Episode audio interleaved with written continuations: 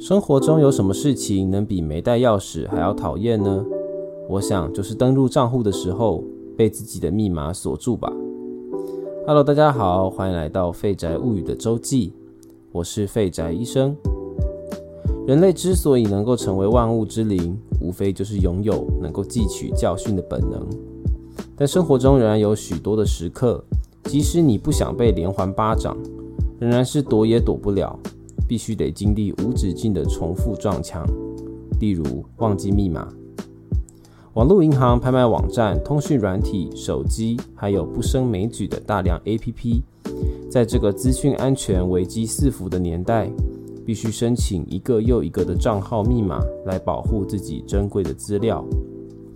然而，事实证明，唯一会被密码锁住的人，只有我自己。记得以前网络尚未发达时。一开始密码不外乎就是电话或是身份证字号、生日等等。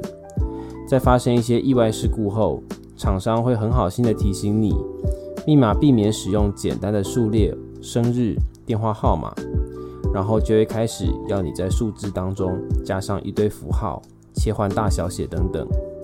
刚开始每个人的生活中拥有的账号还不多，稍作变通也还能负荷，直到现在，什么网拍、支付。会员之类有的没的开始暴增，情况开始变得一发不可收拾。说实在的，我一直认为哦，把一连串的数字加上大小写和奇怪的符号，对于现代骇客来说，就像是小学时期流行在日记本上挂的那种烂锁，拿个美工刀就能撬开，根本不足挂齿。但对我们使用者来说，因为不耐烦申请账号时的漫长流程。而临时起意加上了那几个大小写符号，足以让我的记忆发生致命错乱，继而被拒之自家大门。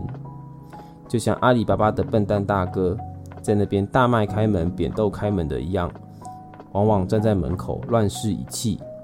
事到最后，系统只能满怀善意的传来一封言辞紧急又恳切的：“你的账户有不正常的多次输入。”请尽速联系客服。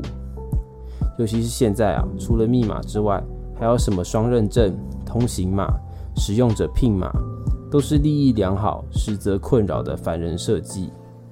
如此大量加密的人生，到头来要解决被自己锁住，唯一有效的方式，就是又把密码越设越简单，又直接倒退水平回到过去。到后来，面对系统鸡婆的提醒。你的密码太过简单，风险偏高，只剩轻蔑的一笑。反正事实证明，骇客根本对我们这种草民毫无兴趣。我们既没有八卦，也没有财富或裸照，就像没有人会在自己的数学课本上挂密码锁一样。记得前几年替老爸换门号，拿到了两张促销用的网络易付卡门号。拿回来的隔天就收到了一大堆诈骗和车贷的简讯。你还担心在路上写问卷、网络上填资料泄露电话号码吗？很可能你拿到电话号码是已经被卖掉的。这是一个没有什么秘密的年代。当你被看见的时候，可能早就有只手伸进了你的衣服里。唯一能被隐藏的，就只有那些被视而不见的人事物。